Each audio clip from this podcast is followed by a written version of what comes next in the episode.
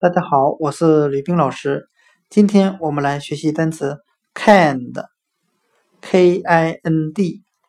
表示友好的、善良的。